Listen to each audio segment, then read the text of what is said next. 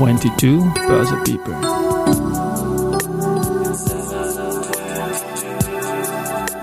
In summer 22.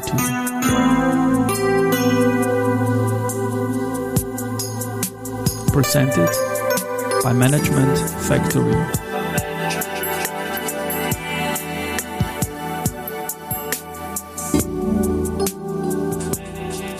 Ja, willkommen nochmal zur Serie 22 Börse People in Summer 22 und diese Season 1 der Werdegang und Personality Folgen ist presented by Management Factory. Mein Name ist Christian Drastil, ich bin der Host dieses Podcasts und mein 22. und damit letzter Gast in Season 1 ist Thomas Joel, Mitgründer und Partner der Management Factory selbst. Hallo Thomas, herzlich willkommen bei mir im Studio.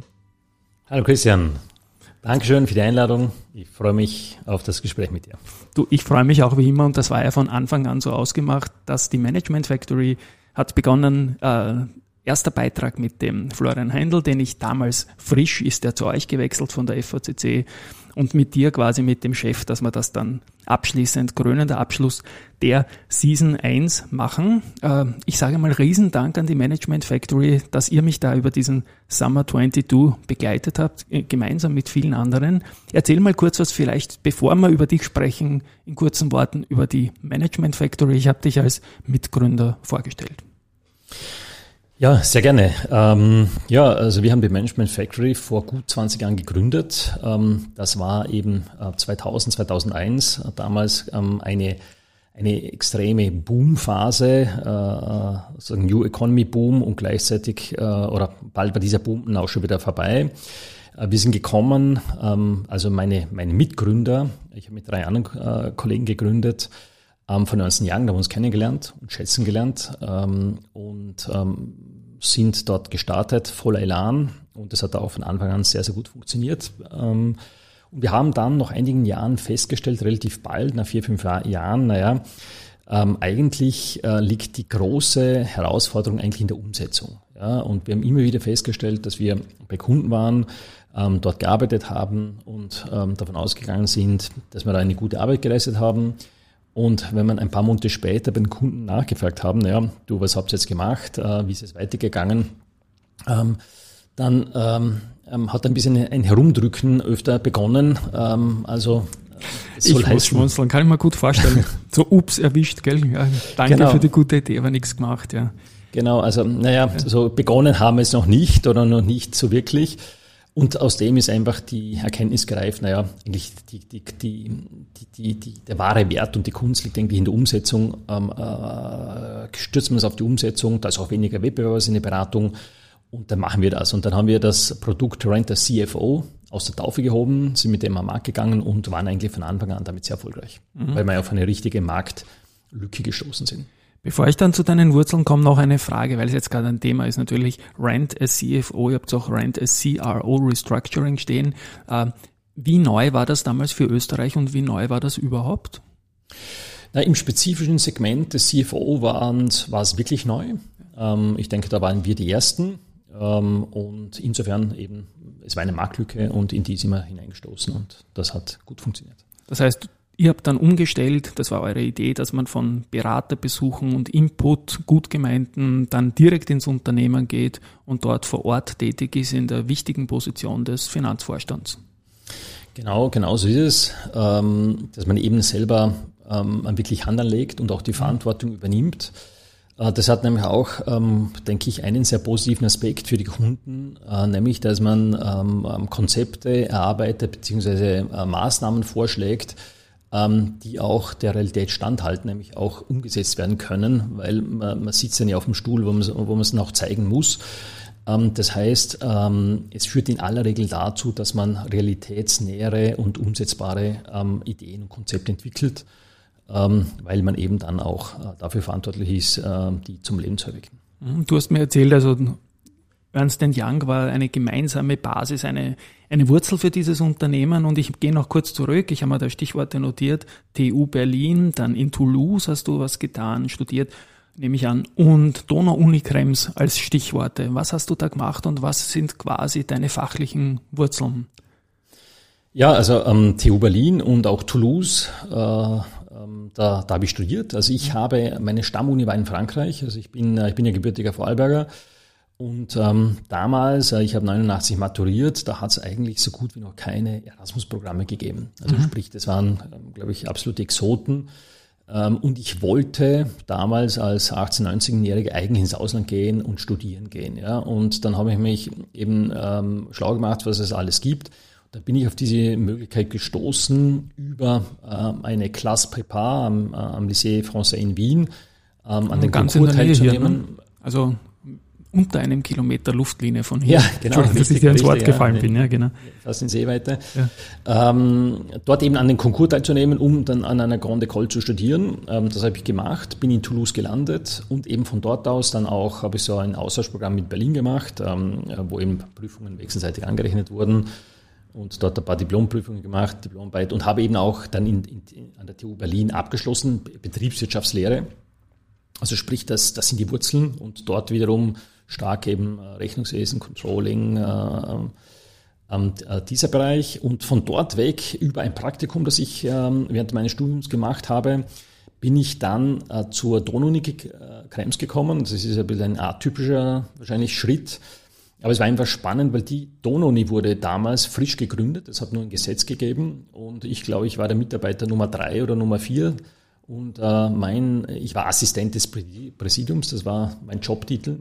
Und äh, ich war äh, eigentlich zuständig, das Rechnungswesen aufzubauen, das Controlling aufzubauen. Also sozusagen in meinem in meiner Domäne da zu wirken, war natürlich spannend, weil es hat einfach nichts gegeben, ja, außer ein nacktes Gebäude.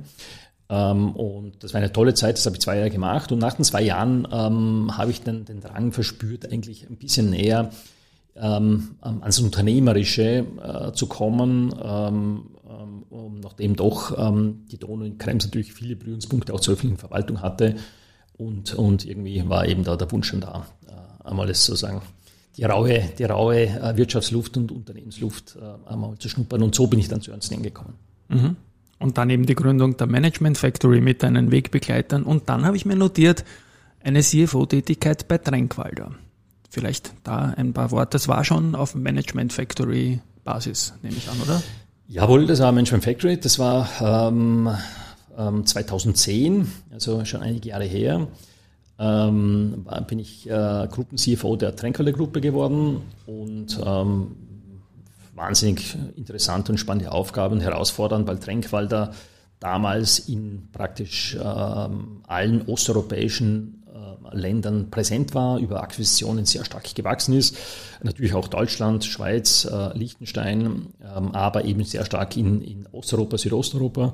Äh, Türkei. Ähm, und ähm, ähm, ich habe dann äh, da gemeinsam mit, den, mit meinen Kollegen, haben wir dann einen Finanzinvestor an Bord geholt, die Dröge-Gruppe, die auch heute noch ähm, Wertsgesellschafter der Tränkwalder Gruppe ist. Mhm. Also ist ja spannend, weil ihr seid ja eigentlich auch im Personal Business, Executive und so weiter und du bist dann zu Tränkwalder, deren Geschäft es ja ist, Personaldienstleistungen zu perfektionieren eigentlich. Ne? Absolut, absolut. Ein bisschen anderes Segment, ja, klar, ja, ja. Ähm, ähm, mit, mit viel Blue Color, aber auch natürlich ähm, im, im, im, im sozusagen äh, White Collar Bereich auch mhm. immer mehr. Und wenn man so will, wir sind da in einem ganz, ganz kleinen, als Management Factory, sozusagen eine, in einem ganz, ganz kleinen Segment natürlich mit der CFO-Tätigkeit. Ja. Und dann geht's immer näher in Richtung Börse, unser Umfeld, also mein tägliches Umfeld hier, ähm, Meier Mellenhoff Holz, es hat jetzt nichts mit der Börsennotierten zu tun, ist aber familiär natürlich eng verbunden. Und dort war auch eine Tätigkeit von dir. Wie, wie hast du diese Zeit und was war dort zu tun? Was du sagen darfst natürlich, ich denke, es ist ein ziemlich verschwiegenes Ding natürlich auch, oder zum Teil.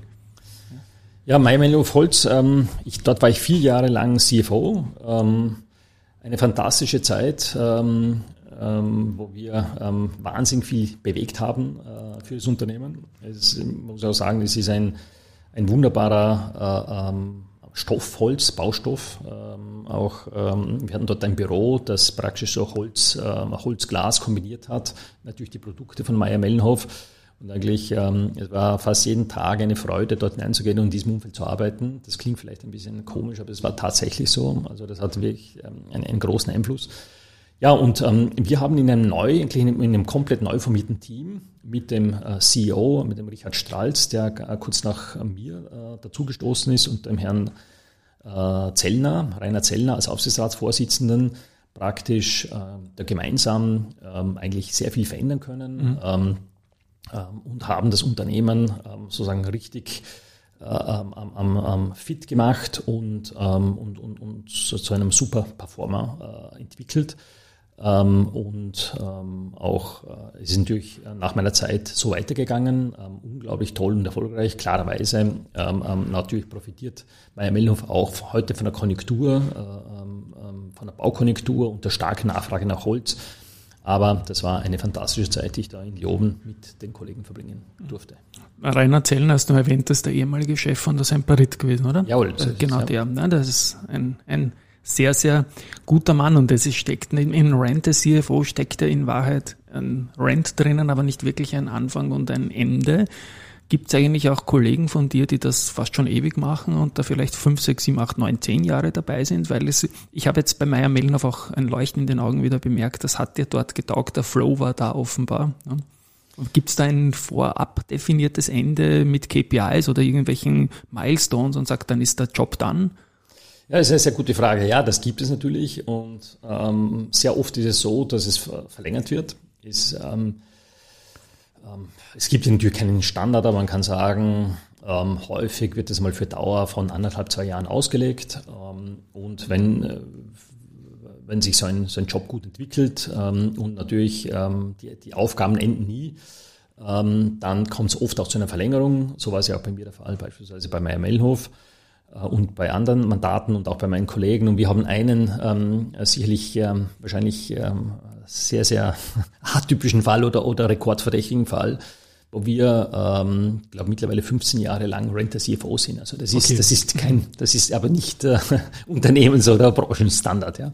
Das dürfte sich dann offenbar bewährt haben und ich denke nicht, dass es um 15 Jahre Restrukturierung geht, sondern durchaus nein, nein, um eine, eine gute, vorwär, ja. vorwärtsorientierte Zusammenarbeit. Ähm, an dieser Stelle, der CFO selbst, das war früher der, der Zahlenmensch, vielleicht ein bisschen in die Richtung Buchhalter abgeglitten, noch aus dem alten Jahrtausend, der hat sich ja zu einem Unternehmens-Company-Builder M&E ist immer ein bisschen mitgeschwungen, auch in deinen ersten Antworten bei den ersten Companies. Wie hat sich der CFO als kleiner Sidestep jetzt im, im Wandel der Zeit verändert und welche Rolle sollte der moderne CFO im Unternehmen spielen, deiner Meinung nach?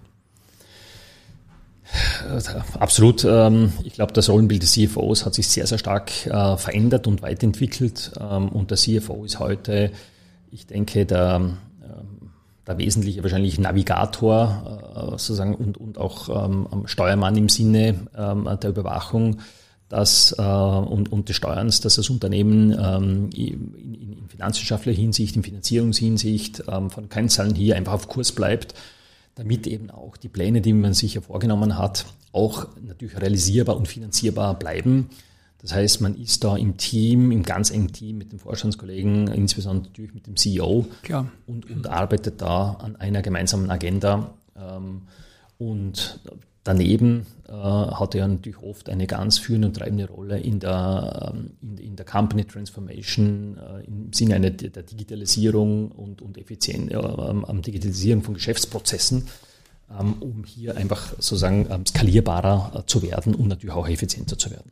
Und der CEO ist natürlich ganz extrem erfolgskritisch, auch weil wenn ihr beide CFO und CEO nicht gut miteinander könnt, weil das einen externen muss man mal akzeptieren, denke ich mal, starke familiengeführte Unternehmen. Ich denke, das ist, glaube ich, auch sehr, sehr entscheidend, ob, ob euer Engagement zum Erfolg führt, oder? Ja, ähm, ähm, absolut. Das ist eine, das ist eine, eine Grundvoraussetzung. Also ja. es sind fast wie siamesische Zwillinge, das heißt, man, man ist ein Team, das, das sozusagen an einem Strang zieht, ziehen muss. Äh, wenn das nicht so ist, wenn im Grunde auch immer, ähm, ähm, ähm, dann funktioniert es nicht. Ja. Und, ähm, und, und deshalb ist es oft so, dass es auch ein Vorteil für einen der CFO. Man gibt es eine gewisse Beschnupperungsperiode, in der man natürlich eben voll arbeitet. Mhm.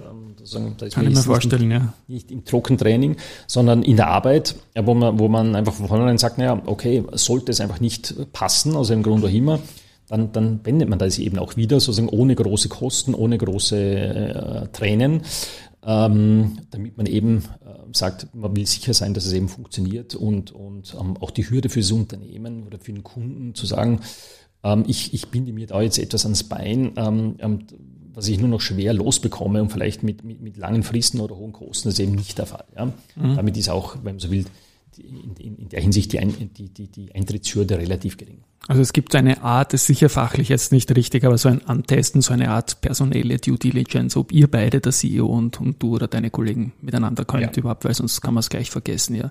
Jetzt ist es so, dass Unternehmen unterschiedlich groß sind. Bist du eigentlich auch schon mal gefragt worden, einen CFO zu, einen CEO, Verzeihung, zu machen? Oder deine Kollegen? Oder macht ihr das gar nicht? Ja, das machen wir auch, das haben wir auch schon gemacht. Ja. Ähm, ähm, beim CEO ist natürlich so, da ist meistens auch ähm, Marktwettbewerbskenntnis notwendig. Also äh, damit auch äh, eben man muss Kunden kennen, logischerweise äh, möglicherweise auch äh, sind Lieferanten relevant. Das heißt, dort wird ähm, das, die Voraussetzung einfach wird spezifischer, weil das muss man mitbringen. Das heißt, ähm, und aber wenn wir das mitbringen können, dann, dann ja. Das ist aber ähm, eben nicht der häufigste Fall. Ja. Der, häufige, der, der häufigste Fall ist CEO. Ich, äh, CFO, äh, pardon. Äh, ich persönlich ähm, war bis dato immer CFO oder CRO und ähm, in kleinen Unternehmen aber wächst man da fast in eine CEO-Rolle hinein, aber ähm, offiziell CFO und CRO. Wunderbar. Na, dann komme ich jetzt nach dem Sidestep. Danke dafür noch näher, sondern direkt an die Börse. Du als Vorarlberger, als CFO beim börsennotierten Vorarlberger Unternehmen zum Doppel Group, das war dann von 2018 bis 2021 oder im Börsenkurszahlen von 6 bis 9 Euro, also eine gute Phase für die Zumtobel. Sicher für einen Vorarlberger eine spannende Gelegenheit und ich glaube auch eine tolle Phase für ein spannendes Unternehmen, oder? Ja, Zumtobel, Zumtobel ist ein, ein, ein hervorragendes Unternehmen, äh, hervorragende Produkte, eine, eine, eine unglaublich starke Marke. Ähm, Beleuchtung ist, ein, ist ein, natürlich ein Riesenthema, auch ein sehr emotionales Thema. Ähm, und es war natürlich für mich toll als Vorarlberger. Ich bin in Dornbirn zur Schule gegangen und äh, äh, zum Doppel sitzt in Dornbirn. Ähm, da nach ähm, rund ähm, 25 Jahren äh, sozusagen wieder an die Wurzeln zurückzukehren. Ähm, und ähm, ja, die Zeit bei Zumtobel war, war eine sehr schöne Zeit. Wir haben ähm, das Unternehmen auch äh, mit, den, mit dem neu formierten Vorstandsteam, mit mir ist, ist ein komplett neues Team auch gekommen, haben das Unternehmen sehr, sehr schön ähm, entwickelt, ähm, auch viel Spaß gehabt und wie gesagt, für mich war es auch die Möglichkeit, da eigentlich an äh, Schulfreunde wieder zu treffen und ähm, eben auch privat da wieder ähm, in, in, in Kontakte zu knüpfen und zu pflegen, war eine, insgesamt eine super Zeit. Ähm, wir haben ja immer in, diesem, in dieser Podcast-Reihe an irgendeinem Punkt auch die Frage, ob man sich auch als Privat, als Investor engagiert. Ich nutze jetzt den Zumtobel äh, Block unseres Interviews. Bist du da als Investor oft dabei oder ist die Management Factory dabei oder investierst du als Privatperson auch in, natürlich gemäß den Regeln von Directors Dealings ist ganz klar. Aber ist das ein Case, dass man sich auch am Unternehmen beteiligt oder vielleicht sogar eine Form der Bezahlung in manchen Sachen für die Management Factory? Ähm, ja, es gibt meistens eine, eine variable Vergütungskomponente. Ja. Ähm, die ist, ähm, die wird sehr ähm, häufig eben an Kennzahlen irgendwie geknüpft. Ähm, ähm, und beispielsweise natürlich bei einem börsennotierten Unternehmen äh, bietet sich das an, dass da irgendeine eine Komponente oder irgendein Konnex natürlich zur Aktienkursentwicklung gibt. Das war ja auch bei Zoom doppelt so. Ähm, im Rahmen sozusagen eines, eines des normalen äh, Vergütungsprogrammes, ähm, das äh, für, für alle Vorstandsmitglieder ähm, aber eben, wie du schon gesagt hast, natürlich, wenn man selber tätig ist, äh, unterliegt man da natürlich sehr strengen Vorschriften. Und ich habe in meiner Zeit bei Zumtobel ähm, keine Aktien ähm, gehalten oder auch gekauft. Ähm, ähm, und aber privat mache ich das natürlich. Ähm, aber es ist, wenn man dort selber engagiert ist, ist es einfach äh, natürlich kritisch ähm, und, und ähm, eben bei Zumtobel war es bei mir nicht der Fall. Okay. Also Zumtobel ich kann das am Börsenkurs besser als alles andere messen, weil das war eine sehr erfolgreiche Phase für das Unternehmen. Wie gesagt, Gratulation dazu. Und die nächste Station ist spannend, spannend ebenfalls. Also Kreisel Elektrik, ein österreichisches Unternehmen im Batteriebereich tätig. Und da gab es ja den Einstieg von John Deere das Unternehmen aus Amerika ist so halb so groß wie die komplette Wiener Börse von der Marktkapitalisierung her.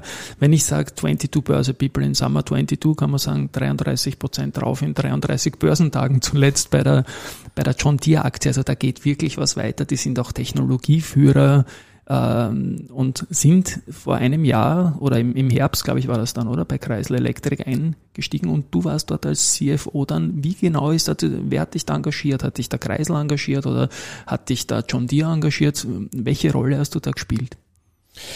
Ja, ich wurde von, von, ähm, von den Kreiselbrüdern beziehungsweise den, ähm, den, den, anderen Gesellschaften, Gesellschaftern dort engagiert mhm. ähm, und eben mit der Hauptaufgabe, auch einen, einen Partner für die, äh, für die Kreiselgruppe äh, zu suchen äh, und zu finden. Und ähm, da sind wir eben dann ähm, ähm, auf John Deere gestoßen und, und haben dann die Transaktion auch mit John Deere ähm, eigentlich in sehr kurzer Zeit ähm, auch gemacht. Ähm, das war eine, eine sehr, sehr intensive Zeit. Und wie du sagst, ja, ist, ist, ist natürlich John Deere ist ein, ein, ein fabelhaftes Unternehmen ähm, äh, mit, mit rund 40 Milliarden Dollar äh, Umsatz, ähm, Net Profit 6 bis 8 Milliarden Dollar, wenn ich es richtig noch in Erinnerung habe. Ähm, ähm, Fortune 100 und kann man sich vorstellen, ähm, wenn so ein Unternehmen sich interessiert ähm, für ein doch relativ kleines Unternehmen Kreisel mit einer unglaublich spannenden Technologie, ähm, dann, dann, dann schießen da ähm, dann, wird da äh, mit Kanonen auf Spatzen geschossen, aber wir haben, haben uns da gut gewehrt und, und konnten es, wie gesagt, eigentlich in, in, in sehr gut und sehr kooperativer Weise in sehr kurzer Zeit über die Bühne bringen. Ähm, das ist, äh, wurde im Februar ähm, geclosed und ähm, ich äh, war dann noch ähm, ähm, ein paar Monate dort, um, um, eben eine Übergabe sicherzustellen und das ist mittlerweile auch abgeschlossen und ja, ist insgesamt, glaube ich, äh, sehr toll ähm, und ich denke auch für die Firma Kreisel hat das unglaublich viel Potenzial. Mhm. Ähm, wenn man natürlich mit so einem Industriepartner zusammen äh, diese Technologie weiterentwickeln kann und natürlich auch äh, entsprechend in den Markt bringen kann.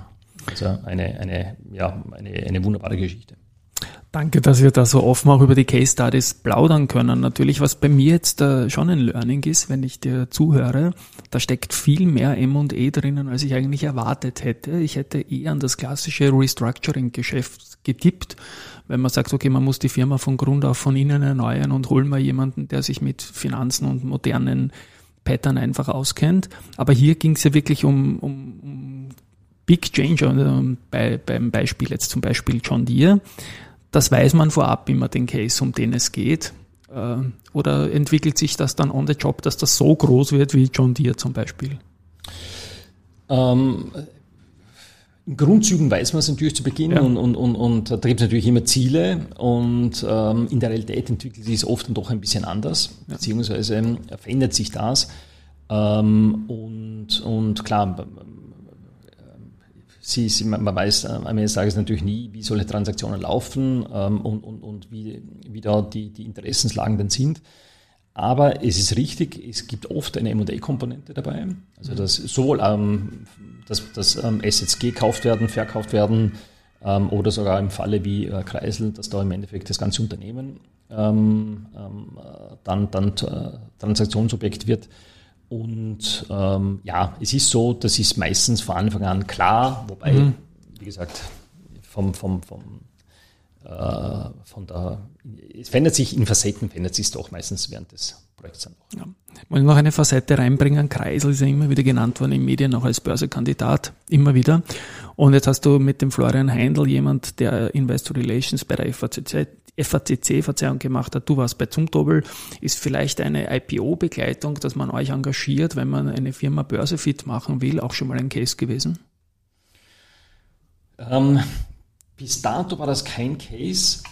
Ähm, bis dato war es kein Case, aber ähm, why not? Ähm, wir sehen ja, es, es hat sich ja in Österreich ähm, wahnsinnig viel getan ähm, im Startup-Umfeld. wir haben einige Unicorns und und, und natürlich auch andere sehr, sehr interessante Startup-Unternehmen, ähm, wo, ich glaube, bei vielen auch ähm, ein, ein Going Public ähm, durchaus natürlich als, Option am Tisch liegt. Und ähm, in so einer Konstellation ist natürlich vorstellbar, ähm, ähm, wenn da äh, sozusagen man sich auf diesen Pfad begibt ähm, und, und dort der entsprechende Bedarf äh, da ist, das zu begleiten. Jawohl, aber bis dato hat sich diese Situation noch nicht ergeben. Ja, kommt vielleicht noch, ja. Also von, von eurer Size her, vom, vom Team, von der Management Factory, du hast mit einer Handvoll Wegbegleitern von Ernst Young das Unternehmen gegründet. Wie viele seid ihr jetzt? Wie viele Kolleginnen und Kollegen? Wir sind äh, derzeit rund 20 Personen. Okay. Und engagiert bei circa wie vielen Cases? Kann man das sagen? Engagiert bei, äh, damit bei rund 15 Cases. Okay. Ja, also teilweise ähm, oft eine Person, teilweise auch zwei Personen pro Case. Und ich habe das den Florian schon gefragt, ich frage dich das auch noch. Also was ich so spannend finde, ist irgendwie, man, man spricht dann miteinander, nämlich an auch unter den Kollegen über die diversen Cases, soweit man halt darf. Das ist ja sicherlich auch ein Verschwiegenheitsthema, dass man zum Beispiel über eine M&A-Transaktion, die mit einem US-Riesen ist, sicherlich jetzt nicht den Kollegen was erzählen darf oder so. Wie, wie wird das gemanagt? Ähm, ja, ähm, es ist so, auf der einen Seite tauschen wir uns natürlich aus, ähm, weil man, man holt ja oft einmal eine zweite Meinung ein. Ähm, das kann ja zu verschiedensten Themen sein, das können ja auch, äh, das können auch Dinge sein, äh, wo man sich überlegt, ja, man hat vielleicht äh, eine schwierige Situation, jetzt mit einem, äh, mit einem Mitarbeiter, wie, wie, und holt sich da irgendwie ähm, Tipps oder Second Opinion, wie man mit so etwas umgeht, zu fachlichen Themen etc. Das machen wir laufend. Das ist natürlich unglaublich äh, äh, ähm, spannend und auch toll für die jungen Kollegen, weil sie da auf einen breiten Schatz, Erfahrungsschatz zurückgreifen können. Aber klar ist auf der anderen Seite auch, ähm, ähm, es gibt natürlich äh, Verschwiegenheitspflichten und, und, und Red Lines, über die man da nicht drüber gehen können und, und wo man dann natürlich dann ja, das auch intern natürlich absolut berücksichtigen müssen.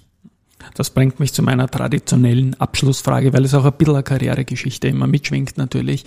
Ähm, die Karrieren der, der Gäste von mir, die wird man nicht reproduzieren können, aber man kann Tipps rauslesen und hören. Und wenn dich jetzt junge Leute fragen, du hast zuerst in der Beantwortung junge Leute bei euch erwähnt, die profitieren können, was rätst du denen, wenn sie sagen, hey, ich möchte eigentlich auch gerne in so einem Umfeld beginnen, mal tätig zu werden? Wie geht man das am besten an? Kaltes Wasser oder Studium? Wenn ja, was? Was, was rätst du?